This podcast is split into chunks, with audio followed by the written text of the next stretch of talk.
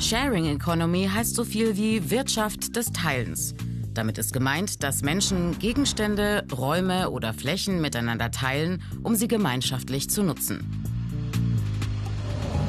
Der Grundgedanke, warum soll ich mir etwas, das ich nur selten nutze, kaufen, wenn ich die Kosten mit anderen teilen kann? Ein Beispiel, die Bohrmaschine. Die meisten Haushalte haben eine, aber benutzen sie nur selten. Warum also nicht mit anderen teilen und das gesparte Geld für andere Dinge verwenden? Und das gilt auch für andere Güter. Man braucht sie nicht zu seinem Eigentum machen, sondern kann sie auch nur vorübergehend verwenden. Was viele Vorteile bietet. Das ist nicht nur finanziell günstiger. Die gemeinschaftliche Nutzung ist auch umweltfreundlicher, weil weniger verbraucht wird. Das schont Ressourcen und Teilen fördert den Zusammenhalt, weil die Menschen dabei mehr miteinander reden.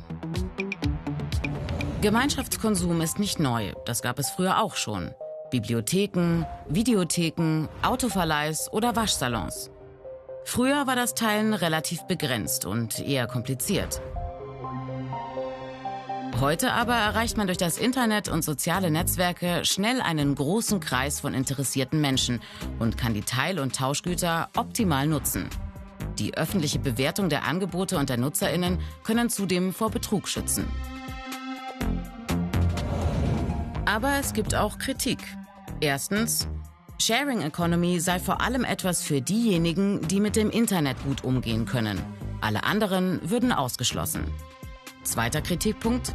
Aus vielen nachhaltigen und idealistischen Ideen seien jetzt kommerzielle Geschäftsmodelle geworden. Es gehe gar nicht mehr ums Teilen oder Tauschen, sondern um kurzfristiges Vermieten oder vor allem um Profit.